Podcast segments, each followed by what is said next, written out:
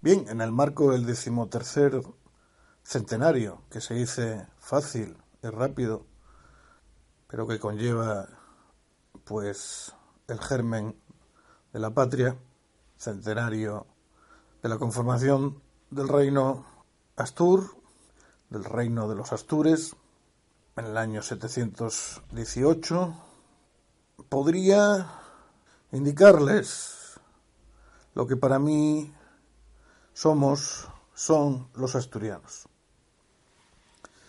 Pero no tendría mayor sentido porque sería una opinión de parte demasiado subjetiva, ¿no les parece? Así que he preferido prefiero, pues acudir a dos buenas fuentes, ambas en el mismo libro, a dos lecturas que se encargan básicamente del carácter de los asturianos. El libro en cuestión fue editado en el año 2005 por la Nueva España, por la editorial de la Nueva España, la editorial Prensa Asturiana, y lleva por título Los asturianos, raíces culturales y sociales de una identidad. Serán dos lecturas, una breve, como introducción, Asturias y los asturianos, de Javier Rodríguez Muñoz, y otra mucho más extensa, aunque no tanto, que es con la que se termina el libro, firmada por James Fernández McClintock, intitulada El carácter asturiano, cómo se ve desde fuera.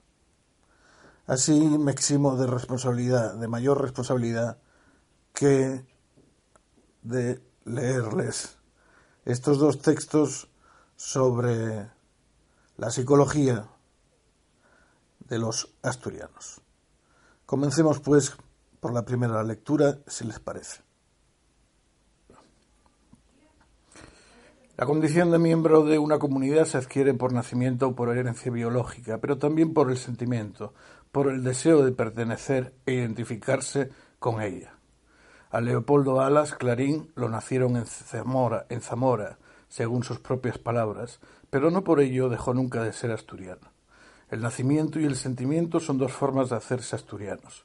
Pero ¿existe un modo de ser asturiano? ¿Se puede definir una psicología del asturiano? Su modo de actuar, su comportamiento a lo largo del tiempo nos puede aportar algunos rasgos e ideas sobre su psicología y aclarar si existe o se puede hablar de una idiosincrasia asturiana. Aunque siempre nos quedará la duda de si la imagen que la historia nos ofrece es real o manipulada, o qué grado hay de cada cosa. Comenzaba Ramón Menéndez Pidal, un asturiano con raíces en Lena y Villaviciosa, aunque nacido en La Coruña, su obra Los españoles en la historia, trabajo que había servido de prólogo a la historia de España por él dirigida del siguiente, del siguiente modo. Los hechos de la historia no se repiten, pero el hombre que realiza la historia es siempre el mismo. De ahí la eterna verdad. Quid es quod fuit. Ipsum quod futurum est. Lo que sucedió no es sino lo mismo que sucederá. Lo de hoy ya precedió en los siglos, y el consiguiente afán por saber cómo es cada pueblo actor de la historia, cómo, dada su permanente identidad, se comporta en sus actos, fue sentido por los hombres de todos los tiempos. Aunque el propio Menéndez Pidal matiza poco después, en la página siguiente, su afirmación al decir que toda cualidad es bifronte y que aún los caracteres de más permanencia no obran necesariamente, pues el que aparezcan en la mayoría de un pueblo no quiere decir que determinen siempre la acción ni, ni que en circunstancias especiales no puedan quedar relegados a minoría. Porque una de las cuestiones que se puede plantear es si lo que se define como carácter de un pueblo es aplicable a cada uno de sus miembros o si en estos existen rasgos contradictorios, positivos y negativos a un mismo tiempo, que son los que hacen que en unos casos primen unos y en otros sea de otra manera. El carácter del asturiano. Diversos observadores foráneos han opinado sobre el carácter de los asturianos. En muchos casos se puede percibir cómo hay descripciones que se repiten a modo de clichés de unos a otros escritos, como si cada autor hubiera copiado lo que dijeron otros precedentes. Pues en caso contrario, sorprende tal unanimidad. Así, Pascual Madoz, en su Diccionario Geográfico, Estadístico, Histórico, al tratar del carácter de los asturianos, los describe así. El asturiano es robusto y sufrido, firme en sus propósitos y amigo del trabajo. Si bien lo emprende, no con mucha actividad y energía. Vive sobriamente y su honradez y lealtad se han hecho proverbiales. Ama con entusiasmo su país y se complace con los gloriosos recuerdos de sus antepasados. Tiene talento, imaginación y naturalmente pensador. Manifiesta grandes disposiciones para las ciencias abstractas, aptitud y destreza para las artes mecánicas, facilidad en concebir y profundidad en sus conceptos. Estas palabras de Madoz fueron escritas entre 1845 y 1850. años de publicación de su diccionario. Poco tiempo después, en 1859, a Germont de Lavigne, en Itinerario Descriptivo de España y Portugal, se refiere a cómo es el asturiano en los siguientes términos. El asturiano es robusto y perseverante, ama el trabajo y se aplica a él con actividad y energía. Su vida es sobria, su lealtad y honorabilidad son proverbiales. Está profundamente apegado a su tierra y orgulloso de los gloriosos recuerdos del tiempo pasado. Tiene un carácter muy reflexivo, manifiesta grandes disposiciones para las cosas abstractas, mucha habilidad para las artes mecánicas y extrema capacidad para la comprensión.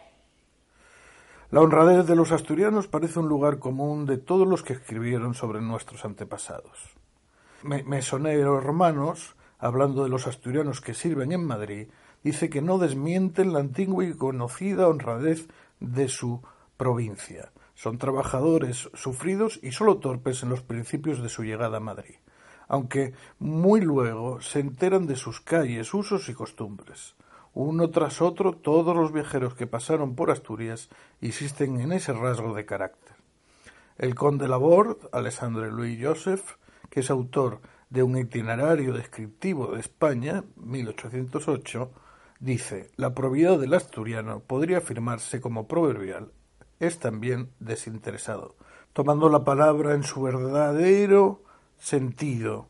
El robo es desconocido entre estos hombres montañeses y en cuanto a lo que se llama disipación, entretenimiento o placer, sus costumbres simples difieren de las del resto de los españoles y George Borrow, Jorgito el inglés, que recorrió España entre 1835 y 1840 vendiendo Biblias, atravesó Asturias de oeste a este desde Galicia y dice que lo hizo sin el menor riesgo de que le roben o le maltraten a uno, cosa que no sucede en Galicia, donde a cada momento estábamos expuestos a que nos cortaran el cuello. En otro pasaje de su obra, La Biblia en España, se refiere a un asturiano que vendía naranjas en Madrid, como individuo muy zumbón y, aunque apenas sabía leer y escribir, nada ignorante de las cosas del mundo. Tenía muchas y exactas noticias de infinito número de personas y poca gente pasaba junto a su puesto de quien él no conociese los nombres, el carácter y la historia. El carácter desinteresado del asturiano en el sentido material lo resalta también Alessandre Jan Joaquín Jolinsky, apoderado Alejandro Aguado el constructor de la carretera carbonera y propietario de numerosas minas de carbón en Asturias, que publicó en 1843 en París un folleto titulado Una ojeada sobre Asturias, en el que dice del asturiano que, aunque laborioso, no comprende el valor del dinero cuando sus necesidades están satisfechas. Ese interés por ganar más lo lamentaba también el ingeniero de minas Francisco Gascue, autor, entre otras obras, de la industria carbonera en Asturias, de 1883, que se desesperaba viendo cómo los mineros asturianos pasaban horas charlando tranquilamente en la plazoleta ante la mina a la salida del trabajo, en vez de hacer horas extras como bien se necesitaba en la explotación. El desinterés por lo mercantil unido a un cierto orgullo que le impide servir a otros hacen que el asturiano haya descuidado en todo tiempo los, negocios. Dijo Ángel Osorio y Gallardo, madrileño, jurisconsulto y diputado probador en la España anterior a la Segunda República, en una conferencia titulada El carácter asturiano, pronunciada en el Centro Asturiano de Buenos Aires el 8 de septiembre de 1942, lo siguiente. El asturiano es bueno para lo que se quiera, menos para la sumisión y el rebajamiento. Este rasgo quizás explica el que en Asturias el comercio, la banca y muchos servicios hayan estado o estén en manos de leoneses o castellanos, y que en cambio fuera de nuestra tierra los asturianos hayan sido capaces en América de poner en marcha infinidad de negocios. Sobre todo en México, Venezuela y Argentina. Hay otro rasgo que se señala como propio del asturiano y es su tremendo temor al ridículo, de ahí que muchas veces se ría de sí mismo antes de que lo hagan los demás. El ingenio y la sátira son resaltados por jovianos, que cuenta cómo en las romerías las mozas daban buena prueba de ello, inventando sobre la marcha coplillas alusivas a la situación. Así, en una ocasión en que el obispo de Oviedo, Julio Manrique de Lara, se encontraba en la quinta de Contrueces, Gijón, un día de San Miguel, los cantares molestaban la tertulia del obispo, por lo que éste ordenó a sus sirvientes que alejaran a los danzantes. Así se hizo, pero la danza se volvió a armar de nuevo y las mozas cantaron esta letrilla para que la oyera el mandatario eclesiástico. El señor obispo manda que se acaben los cantares. Primero han de acabar obispos y capellanes. Ramón Pérez de Ayala exalta también el humorismo asturiano, al que define como el sexto sentido. Humorismo es simplemente el darse cuenta. En Asturias casi todos saben darse cuenta, decía. En los demás países quienes se dan cuenta son los menos. Y Valentín Andrés Álvarez dedica en su guía espiritual de Asturias un apartado al humor asturiano, dando varias muestras de ese sentido del humor asturiano que él considera característico de los pueblos de fondo racial celta, de los países de Gaita, apostillando a continuación que sea este o no el origen del humor asturiano, este es algo bien enraizado en el carácter de la gente de nuestra tierra. Ilustra su afirmación con varios ejemplos de los que vamos a recoger uno. Tú, que ya es tan sabiondo, ¿Quieres explicarme eso del capital y del traballo? Y muy fácil. Si prestas a un vecín para facer un trato diez mil pesetas, eso ye el capital. Y el traballo, el traballo ye cobrailas. Y esta es la primera lectura extraída de la introducción Asturias y los asturianos por Javier Rodríguez Muñoz en la obra que ya les comenté, Los asturianos, raíces culturales y sociales de una identidad. Año 2005, editorial Prensa Asturiana, la editorial de La Nueva España, el periódico más importante de Asturias. Sí, sí, La Nueva España, como oyen. Nada se ha tocado. Pasamos pues a la segunda de las lecturas ya más extensa sobre el carácter de los asturianos, y es así como se llama, firmada por James Fernández McClintock. Se la leo, pues, con la misma calma, si me resulta posible. Dice McClinton, empezamos nuestro tema con algo muy asturiano, el escepticismo. Tal vez con el escepticismo de uno de los observadores más perspicaz del genio español en toda su diversidad el escritor inglés V. S. Pritchett. Entre los muchos estudios sobre el pueblo hispánico y su carácter que llenan las bibliotecas del mundo, su libro de los años 50 del siglo pasado, El genio español, es uno de los que más simpatizan con los españoles. Parece obvio que los españoles y su carácter hayan sido como un rompecabezas para los otros europeos del viejo y nuevo mundo. Esta incomprensión ha producido en abundancia estas meditaciones sobre su genio. ¿Cómo son ellos de verdad? Una gente atrapada en un callejón sin salida, en una península entre el Mediterráneo y el Atlántico, entre África y Europa, pero que ha conseguido llevar su civilización a todo el mundo. Es evidente que generalizaciones incontestables sobre el carácter nacional o provincial no son fácilmente realizables. Debemos dejar claro que en este ensayo nos esforzamos por definir el carácter del grupo. No tratamos de hacer caricaturas del grupo, como por ejemplo se ven en los monólogos donde el asturiano parece caricaturizado muchas veces por sí mismo. Es verdad que muchas veces los esfuerzos por definir el carácter de un grupo suenan más como una caricatura. Como dice Pritchett, cualquier observación de esta índole tiene que ser modificada inmediatamente. La situación es tal que cabe preguntar ¿hay tal cosa como un carácter nacional? ¿Existe el carácter asturiano o el carácter de cualesquiera entidad tan variopinta de personalidad como es una nación, una provincia o un pueblo? Cabe poca duda, sin embargo, de que los pronunciamientos sobre el carácter de un grupo son muchos y frecuentes. Pero en tales pronunciamientos hay más que la quimérica y dudosa necesidad de encasillar al otro. Una cosa muy curiosa, de todos modos, es el placer humano en generalizar y satisfacerse con tópicos sobre el carácter del otro, grupo, pueblo, provincia, nación o lo que sea el otro.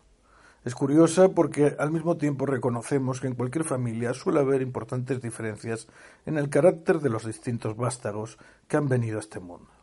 Aquel muy espabilado y egocéntrico, el otro contemplativo y tímido, la tercera cariñosa y quizás demasiado compasiva. Parece más fácil ofrecer generalidades sobre una nación, una provincia, un concejo o una parroquia que sobre una misma familia. Ha habido una tendencia por ejemplo, durante muchos siglos, entre las vecinas provincias, los cazurros del otro lado de la cordillera cantábrica, a satisfacerse con elementos, con elementales nociones. Que los asturianos son una gente carita y descogotada y por ser cortos de cuello muy descollados, Lope de Vega. O de que el carácter noble pero humilde del asturiano está bien representado en los segadores emigrados a Castilla o los aguadores o, los, o las nodrizas de Madrid.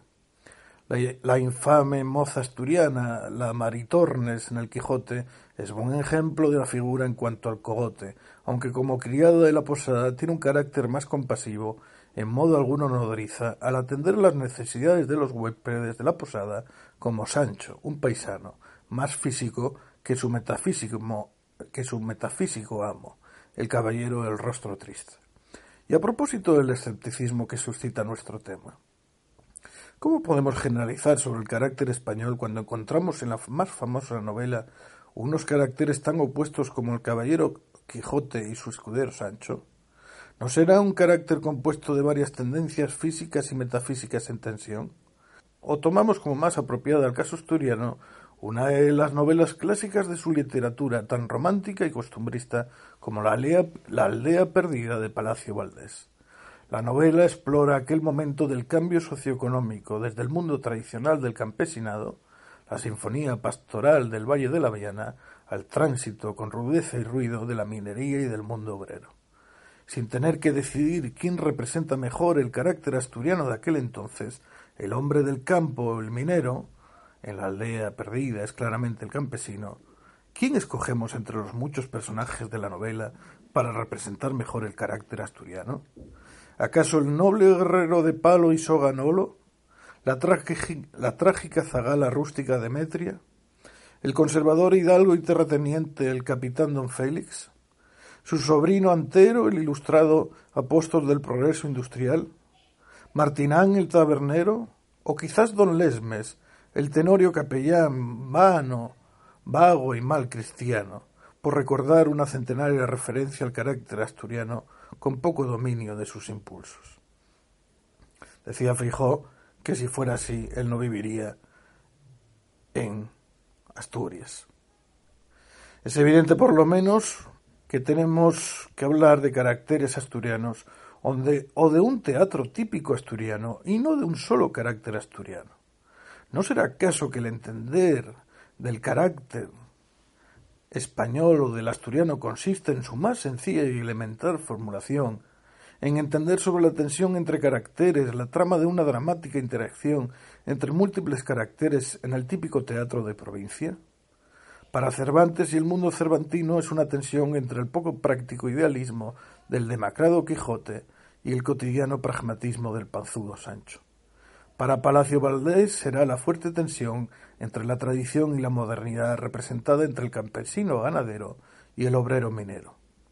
Nolo y Plutón y entre el y Plutón y entre el tradicionalista don Félix y su sobrino y su sobrino ilustrado Antero.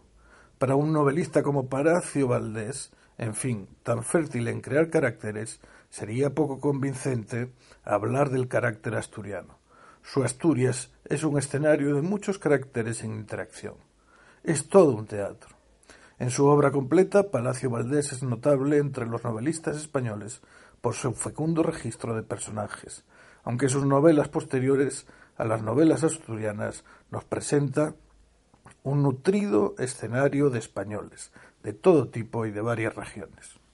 Como novelista defendió una teoría del desarrollo del carácter en la cual los personajes siempre deben venir primero en la imaginación del autor y luego sus interactuaciones y luego sus interacciones se seguirían lógicamente como consecuencia de su carácter, determinando la trama argumental.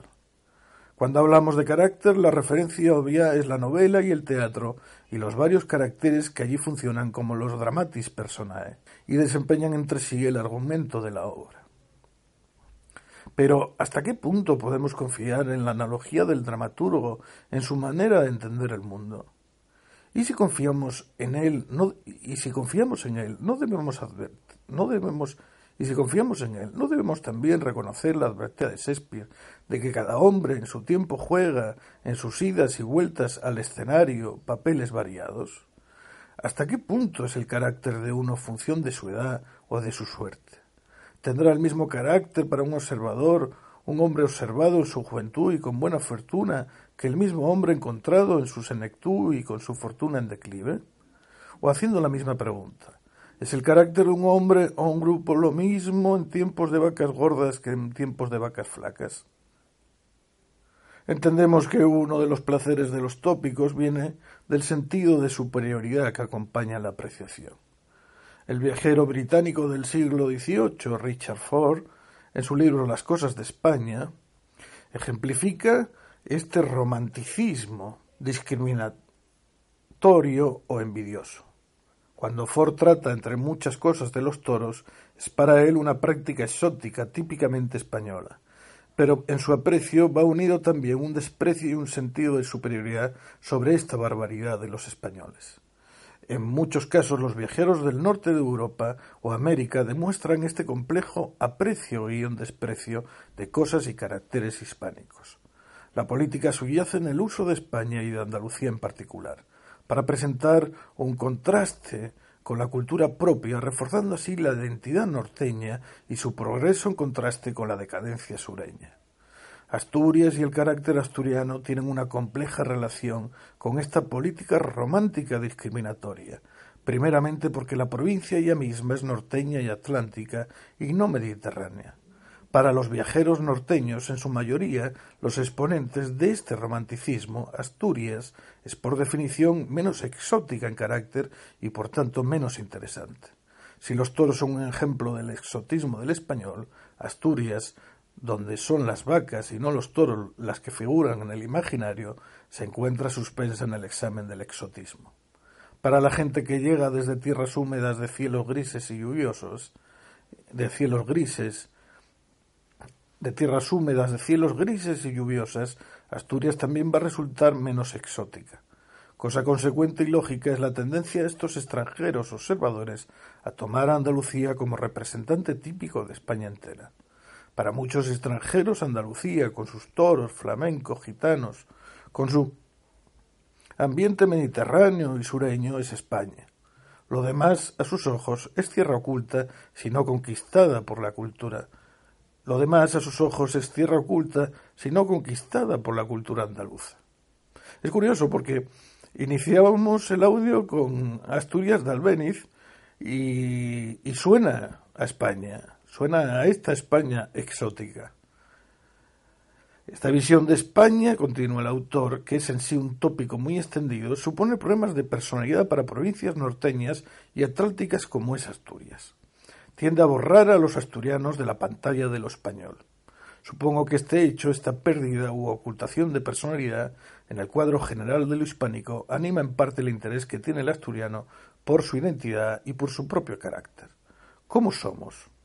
se pregunta, ¿españoles que no son españoles de verdad a los ojos ajenos? En la dominación de lo andaluz y Andalucía, al definir el carácter y personalidad de España entera, ya hemos insistido en otro trabajo. ¿Españoles que no son españoles de verdad a los ojos ajenos? Y es muy posible que la conocida observación de Madariaga de que los asturianos son los más europeos o al menos los más preparados para la europeización, tomen nota los nacionalcatanalistas, se basa primeramente en un clima y una cultura asociada con el norte europeo. Posiblemente opera en el juicio de Madariaga la identidad celta, una cultura norteña y así más europea, reconocida en, ambas provincias, Galicia y Asturias, o sea, la Europa fuerte, viajera y observadora del mundo meridional. Hemos explicado la persistencia de, tópicos sobre el carácter de los otros o de sí mismos. a pesar de que casi siempre estos tópicos son resultado de un razonamiento flojo y superficial. Ahora podemos añadir a los varios usos políticos ya tratados los placeres de lo que podemos llamar uso hostil jocoso. En ellos el tono de las observaciones sobre el otro es a la vez amable y chistoso guion punzante. Un buen ejemplo de este complejo del placer de los tópicos se ve en el conocido decimonónico intercambio poético entre el asturianista Teodoro Cuesta y el matemático andaluz residente en Asturias, Diego Terrero. La poesía, un librillo entero, saca buen provecho de los aspectos de la vida negativos y positivos de las dos provincias. Se compone de exageradas alabanzas de las cosas propias y astutos desprecios de las cosas del otro. La comida, gazpacho contra fabada, los imponentes monumentos, la girarda contra la montaña asturiana, los bailes, sevillanos contra el fandango, las bebidas, jerez contra sidra, las mujeres, campesinas fornidas contra esbeltas andaluzas, etc. El objetivo principal de los intercambios es encontrar una manera de desprestigiar lo que el contrincante valora. El asturiano enfatiza en la fuerte mujer asturiana y el andaluz responde recordándole la incidencia del bocio entre ellas. Y el gazpacho.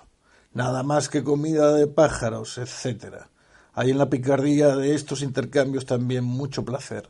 Son en su mayoría benévolos dicterios, como los, como los calificó Alarcos Irak. Es este placer por los tópicos el que también nos explica su persistencia a pesar de su obvia parcialidad y débil contacto con la complejidad humana. Hay un aspecto de este intercambio de benévolos dicterios que merece la pena enfatizar. Es una especie de coda del encuentro, un intercambio poético final en el cual los dos contrincantes reconocen el enriquecimiento de la panoplia cultural española, de las variaciones en ella anteriormente puestas en juicio jocoso y competitivo, pasan, podemos decir, en cuanto a los lugares comunes, de los lugares contrarios u opuestos, en el cual los tópicos luchan uno contra otro para resaltar lo propio y así representar la España, la España entera a lugares complementarios. Donde se reconoce que el carácter y las cosas andaluzas, junto con el carácter y las cosas Asturias, enriquecen toda la vida española. ¿Qué sería España, en fin, sin la cultura andaluza? ¿Qué sería España si faltara la cultura asturiana? El espíritu del intercambio en este momento poético final es benévolo, amplio y colaborador. ¿Puede espíritu latente en los tópicos explicar en parte su popularidad? También se ve en este movimiento hacia lugares complementarios una posible evolución en el uso de los tópicos que ya comentamos tomamos como buena muestra de los tópicos que Asturias despierta en los viajeros y visitantes forasteros en los últimos dos siglos las dos colecciones de textos más amplios sobre el tema. La primera, de 1977, el compendio de Luciano Castañón, de más de doscientos textos en su libro de bolsillo para la colección popular asturiana, Asturia vista por los no asturianos. Y la segunda, la ampliación en dos grandes tomos del trabajo original de Castañón de José Antonio Mases, Asturias vista por viajeros románticos y extranjeros y otros visitantes y cronistas famosos, siglos XV al XX, Gijón 2001.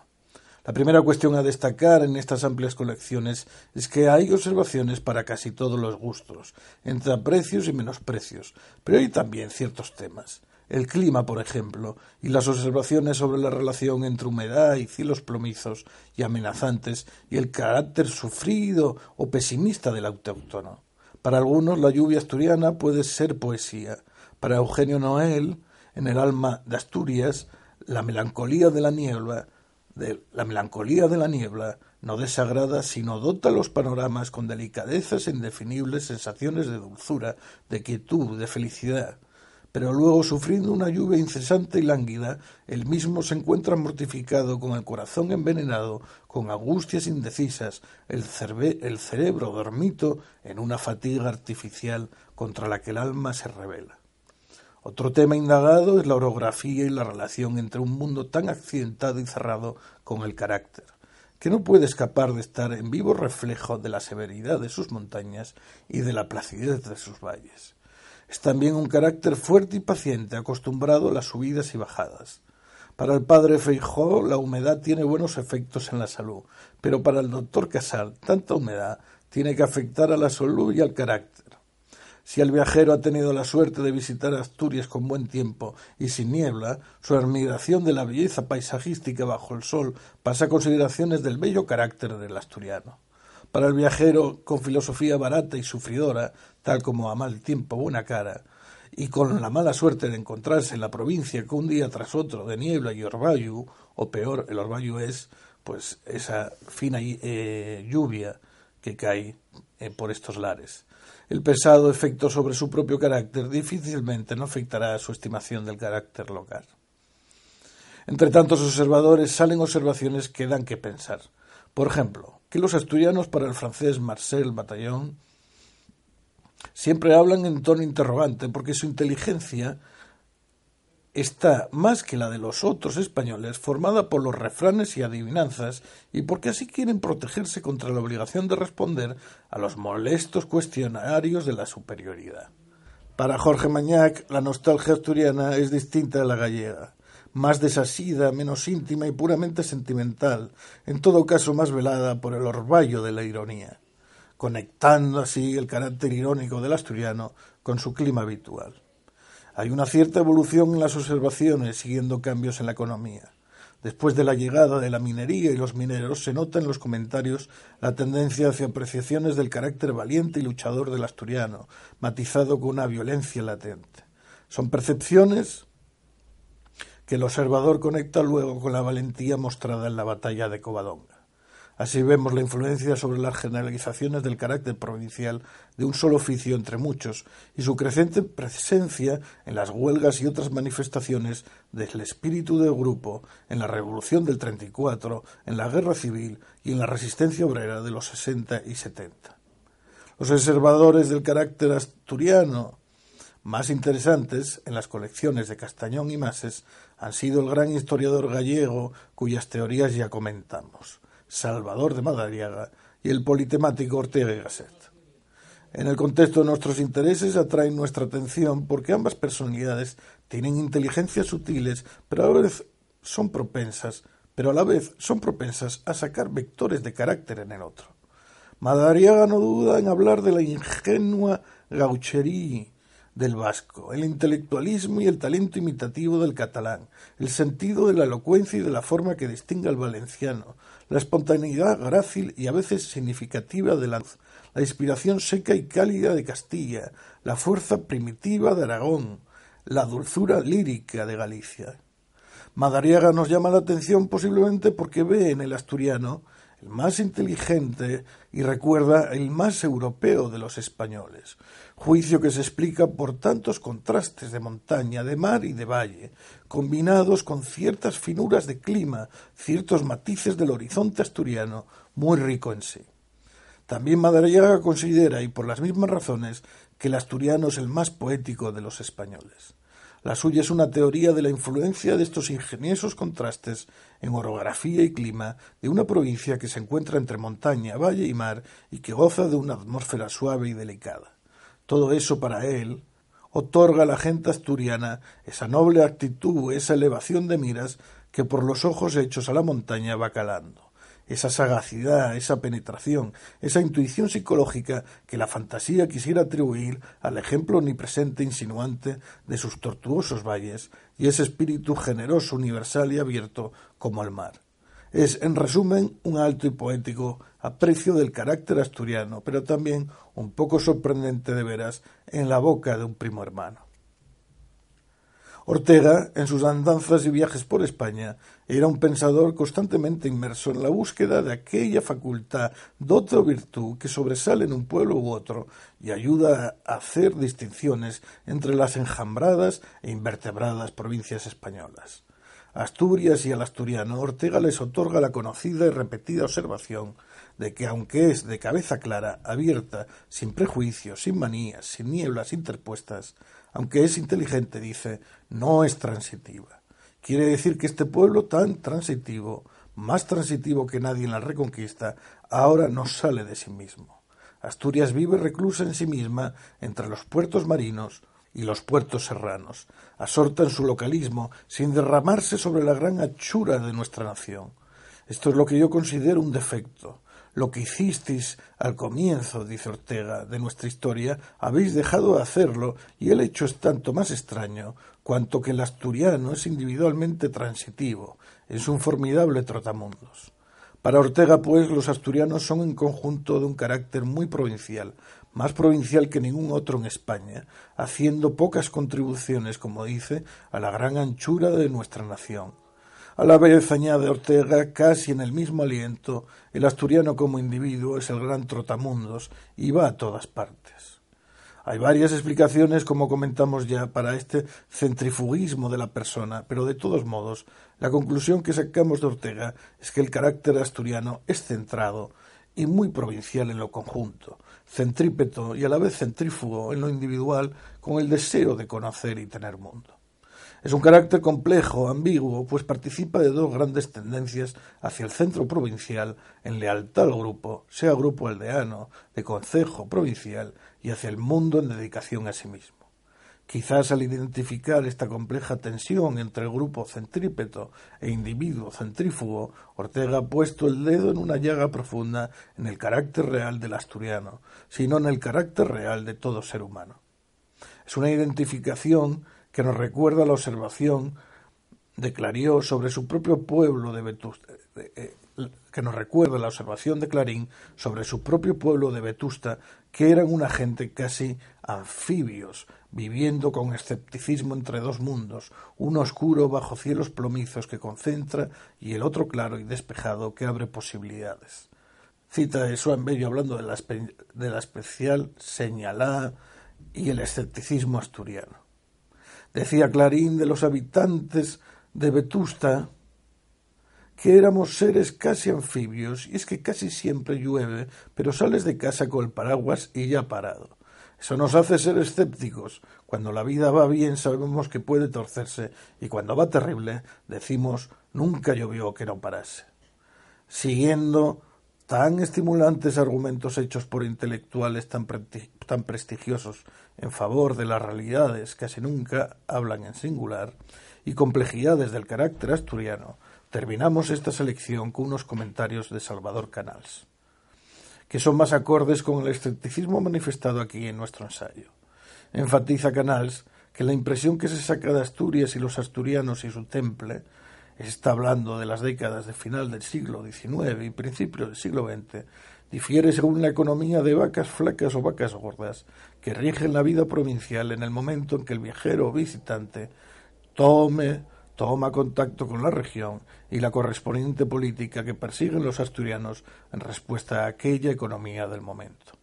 Pone de relieve también, pone de relieve también que hay dos tipos de asturianos inconfundibles el obrero mixto y el campesino.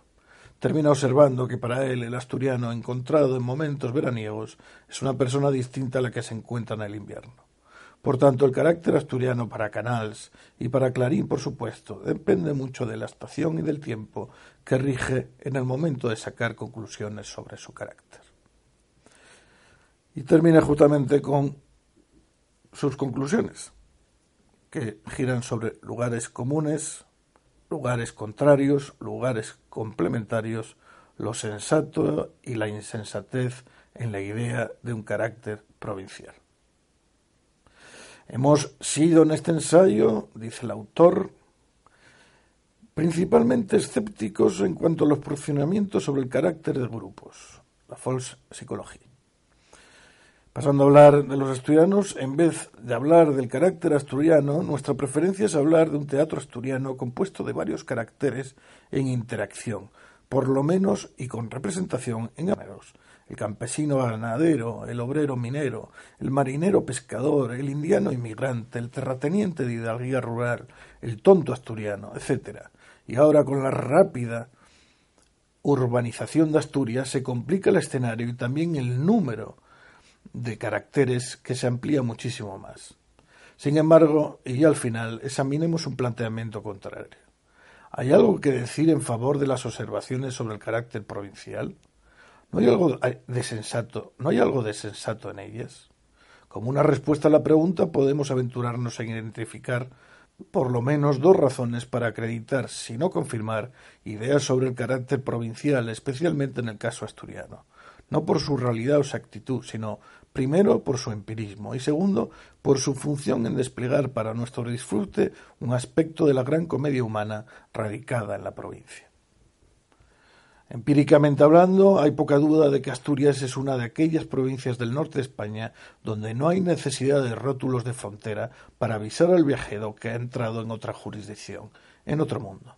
En la meseta puedes pasar de Zamora a Segovia o de Valladolid a Palencia sin notar gran diferencia de ecología y ambiente. Hacen falta rótulos para indicar los lindes y límites. Al pasar de León a Asturias por Pajares o por cualquier otro puerto del Cantábrico, no hay ninguna necesidad de recordar al viajero que empíricamente está en otra provincia, porque es de sobra evidente que está uno en otro mundo. Difícilmente puede el viajero resistirse a la idea de la existencia de significativas diferencias en la mentalidad de la gente en paralelo con la empírica diferencia en clima y orografía. Es sensato, pues, si no razonable para el visitante, ante la presencia de tanto contraste medioambiental, el suponer también un contraste de mentalidad. Pero además de esto, una vez entrado en Asturias, enseguida el visitante va a encontrar muchas otras diferencias como en cualquier otra provincia de España diferencias en prácticas cotidianas y folclóricas, desde horas y tipos de comida hasta diversiones. Allá comen el gazpacho, allí la paella o fideuá, y aquí la fabada o el potaje asturiano, allí el vino, aquí la sidra, allí aceite de oliva, aquí la mantequilla, allá se va el la jota, allí la sevillana y aquí el fandango. Si el hombre es lo que come, no será razonable a suponer que estas empíricas diferencias van ligadas a diferencias de carácter. Y hay más. Una manera de hablar distinta, las madreñas, el escanciar la sidra, aquella tonada tan rara, tan oriental en sus melismas, tan oriental en sus melismas, la asturianada y el hórreo asturiano. En resumen, hay un peculiar patrimonio cultural empíricamente evidente entre los asturianos y es razonable y lógico para el viajero y visitante el preguntarse sobre sus posibles consecuencias caracterológicas, aunque existe un difícil trecho para pasar de la cultura al carácter. El desafío finalmente es llegar a un adecuado entendimiento de la diversidad humana en su complejidad y su complementariedad y no caerse en, en esencialismos que la niegan. Una noción sencilla, un tópico de un carácter de grupo, de un pueblo, de una comarca, de una provincia o de una nación puede satisfacer a un romántico o a un geopolítico, siempre buscando lo exótico o el lucro en contacto con el otro. Pero tales nociones no satisfacen a personas en contacto con la complejidad humana y que buscan las complementariedades y no los rígidos contrastes de la comedia de aquella complejidad. Cuando, pues, escuchamos una afirmación esencialista sobre España o sobre una de sus provincias, como es el caso de Asturias, reparamos en nuestro epígrafe y en nuestro cauteloso observador Prichet, autor del genio español, que decía esta afirmación, por apta que parezca, tiene que ser modificada inmediatamente. James Fernández McClintock, el carácter asturiano, muchas gracias por su atención desde la capital del Principado de Asturias.